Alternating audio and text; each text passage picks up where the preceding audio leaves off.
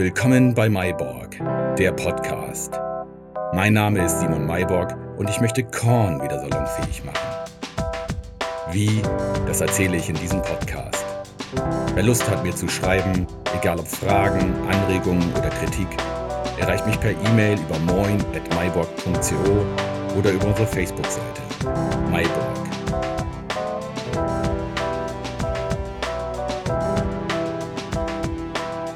Folge 5.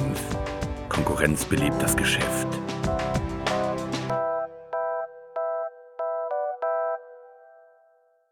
So, es ist der 7. September. Äh, ein Kumpel hat mir gerade geschrieben, der auf dem Weg nach Bangkok ist und da ein bisschen länger bleibt. Äh, vom Korn Norg. Tja, was soll ich sagen? Konkurrenz. Yay! Äh, die kommen wohl zur Hälfte aus Hamburg, zur Hälfte aus Bremen. Äh, wollen eigentlich genau das gleiche machen, glaube ich. Also auch den Korn wieder nach vorne bringen. Ähm, ich habe mal schnell drauf geschaut. Ähm, die Flasche ist irgendwie rund. Zum Glück nicht ganz genauso, wie ich das vorhabe. Ähm, aber die Flasche soll es allein nicht sein. Ähm, ja, bin ich mal gespannt. Ich glaube, die sind noch nicht draußen. Ähm, kommen, glaube ich, irgendwie im Oktober. Mal sehen, ob ich es dann äh, irgendwie auch zeitnah schaffe, irgendwie im November rauszukommen oder so. Mal gucken. Ja, ne, ist wie bei Deep Impact und Armageddon. Konkurrenz. Was soll man machen? Äh, aber muss ja nicht so schlecht sein. Also ich meine, äh, wenn jetzt einfach mal zwei Leute für Korn trommeln oder insgesamt vier Leute, wenn die drei sind, ich bin einer. Äh, ja, mal gucken. Musste ja so kommen. Bin gespannt. Diesmal also Norg. Steht für Korn rückwärts, nehme ich an. Konkurrenz in direkter Nachbarschaft. Hm. Das erhöht die Wahrscheinlichkeit, dass in weiteren deutschen Städten Menschen an der gleichen Idee sitzen. Irgendwie natürlich ein Dämpfer, aber sei es drum. Werden sicherlich sympathische junge Menschen sein, die sich diesem Projekt gewidmet haben. Ich schwang mich aus dem Bett, sprang unter die Dusche, um dann schnell nochmal nachzusehen, wie Sie an die Sache rangehen. Eine Crowdfunding-Kampagne. Interessant. Mal kurz erklärt für all diejenigen, die es nicht kennen, man lässt sich einfach eine Produktentwicklung von interessierten Menschen bezahlen, bevor das eigentliche Produkt fertig ist. Dafür gibt es verschiedene Plattformen im Netz. Kickstarter ist wohl die bekannteste. Dabei gibt man einen Betrag an, der durch diese Fans gedeckt werden muss, damit die Idee realisiert wird. Dafür hat man meist so rund einen Monat Zeit. Kommt dieser Betrag nicht zustande, zahlt erstmal niemand etwas. Als Gegenleistung für das Vertrauen und die Unterstützung erhält man, abhängig von der persönlichen Investitionshöhe, eine Gegenleistung, die bereits zum Kampagnenstart kommuniziert wird. Das kann zum Beispiel das Produkt selbst sein zu einem geringeren Preis als der spätere Verkaufspreis oder etwas Persönliches von den Machern oder eine limitierte Ausgabe etc. Sie haben Ihr Ziel von 1700 Euro locker erreicht und durch die Kampagne rund 5200 Euro erhalten. Mir hilft das natürlich nicht viel, aber es zeigt, dass es ein Interesse am Korn gibt. Wobei ich Ihr Investitionsziel auch nicht unbedingt als ambitioniert beschreiben würde. Aber ehrlich, herzlichen Glückwunsch. Für mich kommt so eine Crowdfunding-Kampagne erstmal nicht in Frage. Ich habe mich entschlossen, mit Augenmaß zu produzieren und diese Mengen erstmal vorzufinanzieren. Meine Gespräche mit Wirten in der Woche nach meinem Geburtstag zeigten mir, dass ich zwei bis drei Flaschen in vielen Hamburger Bars loswerden könnte. Und auf die Freunde in Hamburg und in der Heimat kann ich sicherlich auch zählen. Richtig interessant wird es sowieso erst, ist der erste Hype einmal vorbei. Aber das war noch lange hin. Lustig fand ich, dass die Norgflasche schon wieder schön rund war. Dazu thematisierten sie das schlechte Image des Korn, den Bildern nach zu urteilen, direkt auf der Flasche. Zwar mit dem Versprechen zu überraschen, doch hatte ich hier schon für mich ein klares Unterscheidungsmerkmal ausgemacht. Dazu sprachen sie noch von einem stolzen Doppelkorn. Meine Ideen zur Flasche habe ich, glaube ich, in Folge 2 genügend erläutert. Mir ist auch bewusst, dass ich ebenso in diesem Podcast über die Lage bzw. das schlechte Image des Korns spreche. Doch nicht auf der Flasche. Und die norddeutsche Zurückhaltung verbietet es mir, die Vorzüge des Getränks auf der Flasche mit markigen Sätzen zu formulieren. Doppelkorn. So kann man ein Korn ab 38% bezeichnen, muss man aber nicht. Ich werde beim einfachen Korn bleiben, selbst wenn meiner diese Grenze überschreiten wird. Die Konkurrenz gab mir aber extra Antrieb. Ich wollte nun endlich das Gespräch mit meinen Brennereien suchen. Für mich war klar, dass ich gerne den Bezug zu meiner Heimat herstellen wollte. Auch möchte ich wirklich die beste mir mögliche Qualität abliefern. Mir geht es nicht darum, einfach ein Korn von der Stange zu nehmen und diesen dann in einem edlen Gewand für teures Geld unter die Leute zu bringen. Bei uns auf dem Land gibt es einige Brennereien, die bereits seit Generationen Korn herstellen und bis heute qualitätsmäßig auf dem höchsten Standard produzieren. Dabei gibt es eine Brennerei, die im Südoldenburger Raum eine ganz besondere Wertschätzung genießt. Edelkornbrennerei Josef Rosche aus Haselünne. Ihr Rosche Uralt ist sowas wie das Nonplusultra im Kornsektor. Rosche gilt als besonders schmackhaft, sehr gut verträglich und ist obendrein noch sehr nachhaltig produziert. Eine Rosche Uraltflasche ist sogar eine Pfandflasche. Es ist der Korn, mit dem man in Berührung kam, als man schon etwas älter war. Nicht unbedingt das billige Zeugs, das auf Schützenfesten in Fanta Korn und Spezies geschüttet wurde, sondern ein Getränk, das man auch gerne zum Frühstück pur genießen konnte. In meinem damaligen Umfeld lud man ernsthaft zum sogenannten Rosche-Frühstück. Dabei gab es natürlich nicht einfach nur Korn, sondern auch was zu essen. Aber es ist sicherlich bezeichnend, dass man nicht von einem Kornfrühstück, Vorsaufen oder ähnlichem sprach. Als zweite Brennerei hatte ich Heid, ebenfalls aus Haselünne, im Kopf. Diese waren zwar mit ihrem Korn nicht so hoch angesehen wie Rosche, aber das mag der allgemeinen Ignoranz geschuldet sein. Denn Heid hat sich in den letzten Jahren mit seinem 1860er unter Edition S9 einen tollen Ruf erarbeitet. Sie besitzen sogar eine kleine Manufaktur, um Kleinstserien zu produzieren. Speziell in puncto Fasslagerung scheint Heid einen wirklich guten Job zu machen. So versuchte ich mich an einer E-Mail, um bei beiden Brennereien einmal vorzufühlen, ob sie sich überhaupt eine Zusammenarbeit vorstellen könnten. Diese hatte zu sitzen. Wenn eine Bar mir absagt, kann ich einfach zur nächsten gehen, kein Problem. Hier war die Lage etwas anders. Sehr geehrter Herr Rosche, mein Name ist Simon Maybock und ich komme gebürtig aus Lindern bei Löningen. Ich bin zurzeit dabei, einen Korn zu entwickeln, den ich gerne selbst vertreiben möchte.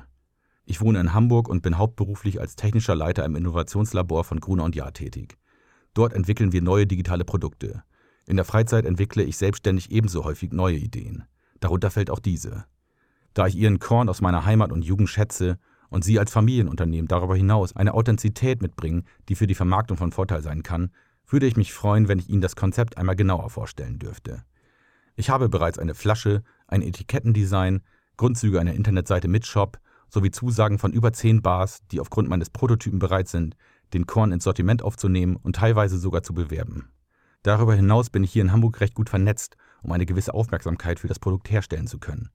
Ich hoffe, ich habe Ihr Interesse geweckt und wir treffen uns demnächst einmal bei Ihnen in Haselünne. Viele Grüße, Simon Mayborg. Die Zeit bis zu einer möglichen Antwort wollte ich dafür nutzen, etwaige rechtliche Hürden bzw. organisatorisches abzuklopfen. Ich hatte mich zwar schon recht grob informiert, war mir jedoch noch unsicher, ob ich so einfach hochprozentigen Alkohol verkaufen könnte. Klar war, dass ich sicherlich eine kleine Firma gründen wollte. Sollte ich jedoch bestimmte Lizenzen zum Vertrieb meines Korns benötigen, war jetzt der richtige Zeitpunkt, diesbezüglich nachzuhaken. So rief ich in der Mittagspause einmal bei der Handelskammer an. Genau, also es ist so, ich entwickelte zurzeit ähm, ein Korn, also ein, ein Alkoholgetränk, ähm, das ich aber nicht selber brenne, sondern mit einer Brennerei zusammenarbeite. Und jetzt wollte ich fragen, um das zu verkaufen über, sagen wir, über einen Online-Shop oder auch an, äh, an Kneipen direkt, also es geht gar nicht so sehr darum, das in den Handel zu bekommen, ähm, was ich dafür benötigen müsste. Also es ist abhängig, von was für eine Gesellschaftsform das Gewerbe haben soll und ähm ist natürlich nochmal abhängig ähm, da, da, wegen dem Alkohol, ne, was sie da verkaufen möchten. Ähm, das kann ich schon sagen. Also es wird wohl eine UG sein und der. Alkohol ist halt ein hochprozentiger Schnaps, den ich mit einer Brennerei zusammen mache. Also es wird so zwischen 32 und 38 Prozent sein. Ähm, okay. Ähm, dafür bin ich mir jetzt echt ein bisschen unsicher, ob das vielleicht ein bewachungsbedürftiges Gewerbe sei, sein könnte. Ja. Hm, da würde ich Ihnen sonst einmal raten, ob Sie sich da immer direkt bei der Behörde, beim Gewerbeamt äh, äh, sich in Verbindung setzen. Okay. Sonst sagen Sie mir einmal Ihre Straße, dann nenne ich Ihnen einmal das zuständige Gewerbeamt. Ähm, das ist die Fischersallee. Überwachungsbedürftiges Gewerbe. Hm, klingt ja erstmal abschreckend. Naja, dann mal direkt weiter nachfragen Was beim als, Gewerbeamt. Als Vertriebsgeschäft wahrscheinlich. Hm, ähm, okay. Genau. Genau, nee, dann müssen Sie nichts weiter okay. bedenken. Ne? Genau. Dann müssen Sie das halt hier anzeigen, ne? Mhm. dass Sie dann ja quasi nur den Vertrieb oder den äh, Handel damit machen. Und ähm, wollen Sie den an Gastronomen, an ETKs oder irgendwie ähm, Kaufhäuser? Ähm, die, erstmal ist es angedacht, den erstmal an Gastronomen anzubieten mhm. und äh, über einen Online-Shop ein bisschen und in, vielleicht in kleinere Läden, so Delikatessläden. Äh, direkt mhm. in, dem, in den größeren Einzelhandel will ich wahrscheinlich nicht gehen, allein schon von der Stückzahl nicht. Mhm. Ähm, aber das könnte natürlich irgendwann kommen. Aber wie gesagt, im Moment ist das okay. eher ein, ein Hobbyprojekt. Aber, ja. aber Sie wollen nicht selber ein Geschäft eröffnen, nee, sondern nee. erstmal an andere Händler sozusagen. Genau, genau, genau. Ne? Es geht und nicht selber höchstens per Internet äh, Versandhandel sozusagen. Dann, genau, ne? genau. Ja, nee, gut, das müssen Sie dann hier nur so anzeigen, ne? Okay, super. Kann man Tja, anscheinend kein Problem. Sehr gut. Hätte ich eine Lizenz beantragen müssen, hätte ich meinen inneren Zeitplan sicherlich in die Tonne treten können. Hatte ich bislang noch einige Zweifel, was die Durchführbarkeit meines Vorhabens anging, so konnte ich nun etwas gelassener sein. Abends hatte ich mich mit Daniel zum Bierchen und dann zum neuen Nick Cave-Film verabredet. Er hatte den Prototypen bislang nur auf Fotos gesehen, weil er an meinem Geburtstag leider nicht konnte. Nun war ich gespannt, wie er auf das physische Produkt reagieren würde. Auch brannte ich darauf, ihm von meinen Fortschritten zu erzählen. Wir trafen uns bei sonnigstem Wetter am Familieneck. Viel zu heiß, um später ins düstere Kino zu verschwinden. Naja. Ohne große Umschweife holte ich die Flasche hervor. Ich die Spannung direkt auflösen? Hier. Gib mir eine Flasche. Also ich finde die Flaschen sehr geil. Ich finde das Etikett, sagen wir mal, mager. Was willst du daran mager? Weiß ich nicht. Das ist, also ich habe mir was deutlich. Was hast du da reingekippt? Da ist jetzt noch äh, äh, Strohmanns drin. Riecht auch schön sprittig. die Flasche finde ich cool. Was willst denn du für ein Etikett vorschlagen? Ich habe auch schöne Rechtschreibfehler noch drauf. Ich finde es äh, ich find's, äh, zurückhaltend, aber lange nicht zurückhaltend genug. Ich habe überlegt, dass man, also A ist die Schrift total lame. Ja. Äh, das Papier ist, äh, fühlt sich total billig an. Das ist auch billig, ja. Äh, ich überlege irgendwas, äh, also ich habe überlegt, äh, auf transparent das zu machen. Okay. Also dass du sozusagen nur die Schrift siehst. Aber das Problem ist, kriegst du die Labels dann vernünftig irgendwo her? Das weiß ich nicht. Also ja, klar. Was, wovon, wir reden ja nicht von äh, Millionen von, von Dingern. Das, Wer weiß. Ich würde ich würd super gerne was machen. Okay. Ich würde super gerne was machen. Aber ich weiß nicht, wann, wie weit du schon bist und wann du loslegen willst. Da ist es sogar mit, mit Einlagerung schon. was ist da los? ja, da ist irgendwas reingeflogen, ja. Aber die, also die Flasche finde ich geil. Die Flasche ist geil, die ne? Flasche finde ich geil. Ja. Ja, das ist, matcht halt alles nur so halb, weißt du? Ja. So von den Winkeln und so. Ja, es ist halt äh, meine. Äh, ich weiß, ich, sag, ich, äh, ich finde es halt super geil. Ich finde es ja. auch krass, dass du immer, immer schon so weit springst. Da. äh. Ja. Ja, ja. Also ich hab, ich hab, ich hab Die Flasche gefiel ihm also schon mal sehr. Natürlich hatte er etwas am Label auszusetzen. Na klar, ich selbst war ja noch nicht glücklich damit. Bock sich dem Design zu widmen, schien aber zu haben. Ich teilte zwar nicht unbedingt seine Idee zu einem transparenten Label, weil mir da die Sichtbarkeit an der Bar etwas zu eingeschränkt wäre, aber dennoch, die Lust etwas beizusteuern, war ihm weiterhin anzusehen. So erzählte ich ihm von der Podcast-Idee und wir schmiedeten weitere Pläne für die Zukunft. Dann mussten wir aber schon los, rein ins Kino. Danach noch auf zwei, drei Bier wieder zurück zum Eck, um weitere Stilfragen zu diskutieren. Diesmal allerdings die des Herrn Cave. Einige Tage verstrichen und schließlich erreichten mich fast zeitgleich die Antworten von Hendrik Heid und Josef Rosche. Ich hatte beide Unternehmen auf ihre allgemeine Info-E-Mail-Adresse angeschrieben mit der Bitte um Weiterleitung. Das hatte anscheinend geklappt. Ich las daraus erstmal ein grundlegendes Interesse heraus. Das fühlte sich gut an. Keine Absage. Ich verabredete mich mit beiden zwei Tage später zu einem Gespräch. Ich war ganz schön aufgeregt, weil ich wusste, dass ich dieses nicht versemmeln durfte. Ich kannte ja auch keine der beiden Persönlichkeiten. So erreichte ich zuerst Josef Rosche. Wir kamen recht gut ins Gespräch. Er wirkte etwas zurückhaltend auf mich und klopfte mich auf mein Vorhaben und auf meine allgemeine Ernsthaftigkeit etwas ab. Auch betonte er die Standards, auf denen sein Unternehmen Korn brenne. Wie nicht anders zu erwarten, war ihm aber mein Nachname durchaus ein Begriff. Wir sind ja recht viele.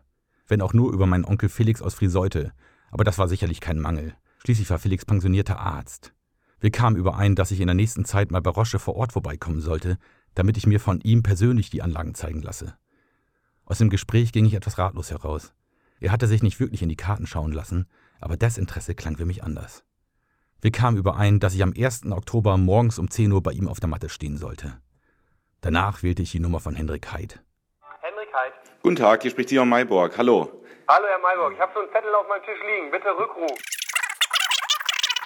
Ähm, und jetzt geht es eigentlich darum, kann ich mit irgendeiner Brennerei zusammenarbeiten und ähm, gibt es überhaupt die Möglichkeiten, irgendwie eine Kleinstserie von, sagen wir mal, 200, 300 Flaschen erstmal zu produzieren, um mit denen zu testen, wie das hier ankommt? Ähm, prinzipiell bin ich, oder vom Inhalt bin ich völlig bei Ihnen. Ja. Korn ist für mich eine äh, dermaßen unterschätzte Kategorie, dass, wir, dass ich schon sehe, dass es mittelfristig ein Revival erleben kann, Ja. weil, weil der Korn ich sag mal, wirklich so weit weg vom Verbraucher ist, dass er fast schon wieder hip ist. Genau, hip, genau. hip werden könnte. Genau, man sieht Man es. hat, man hat ein hohes Überraschungspotenzial, weil ein gut gemachter Korn schmeckt, auch wenn man es nicht glaubt. Ja, Ähm, wir als Firma Halt, das werden Sie mit Sicherheit mitgekriegt haben, haben ja auch den Korn etwas anders interpretiert, insofern, dass wir ihnen eine vier bis fünf Jahre lange Reifung in kleinen Fässern zukommen lassen. Ja. Und dort feiern wir richtig gute Erfolge, muss man ganz einfach Ja. sagen. Und vor allem mit einem attraktiven Preisbild für alle Beteiligten. Ja. Ähm, wenn ich Sie richtig verstanden habe, oder ich unterstelle jetzt Ja. Einfach mal, dass Sie mit einem frischen Destillat Genau, also arbeiten wollen, also mit einem, wir nennen es Wasserhell, mit einem klaren. Genau, genau. Also ich würde mit einem klaren Destillat arbeiten wollen und es geht halt mir im Grunde darum, ähm, schon auch ein, ein qualitativ äh, hochwertiges Produkt zu liefern. Also es Ja. geht mir nicht darum, irgendwie billig Korn in Flaschen abzufüllen. Da, darum geht's nicht. Und ich möchte den eigentlich ganz gerne auch, also vom, vom Geschmacksbild her relativ mild halten, weil ich auch glaube, dass ähm, der im Grunde auch als, als, als streckenweise auch als Mischbasis für andere Getränke hier dienen könnte. Also überall, wo Wodka eine Alkoholquelle ist, Genau. können Sie genauso gut den Korn reinsetzen. Genau. Gerade wenn Sie den hoch aromatisieren, dann äh, ist für den Verbraucher das nicht mehr schmeckbar, äh, was das für eine Spirituosenbasis war. Genau, Rum genau. ist was anderes, ein Whisky ist was anderes, weil er halt viel intensiver im eigenen Geschmacksprofil ist. Genau, genau. Da bin ich völlig bei Ihnen. Ähm, Nochmal, wir sind sehr gerne bereit, Ihnen da zu helfen. Ja. Oder möchten, möchten das gerne mit Ihnen vorantrieben, weil ich auch der Meinung bin, Korn, da geht was, da kann man was machen. Und jeder, der den Korn ein bisschen wieder ins rechte Licht rückt, ist mein Freund. Ja, super. Wenn ich mal so ganz plakativ sagen darf. Ja, cool. Sauber. Das klang richtig positiv. Wir sprachen danach ebenso über meine Vertriebsstrategie, den Podcast und schon einiges Konkretes. Ein sehr netter Mensch. Obendrein konnte ich mit ihm noch einen Termin am 30. September ausmachen, an dem ich vorbeikommen konnte.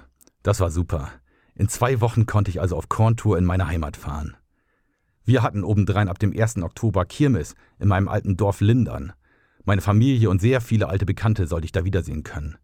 Dazu war der Montag wegen des 3. Oktobers ja auch noch frei. Insgesamt ein richtiger Urlaub.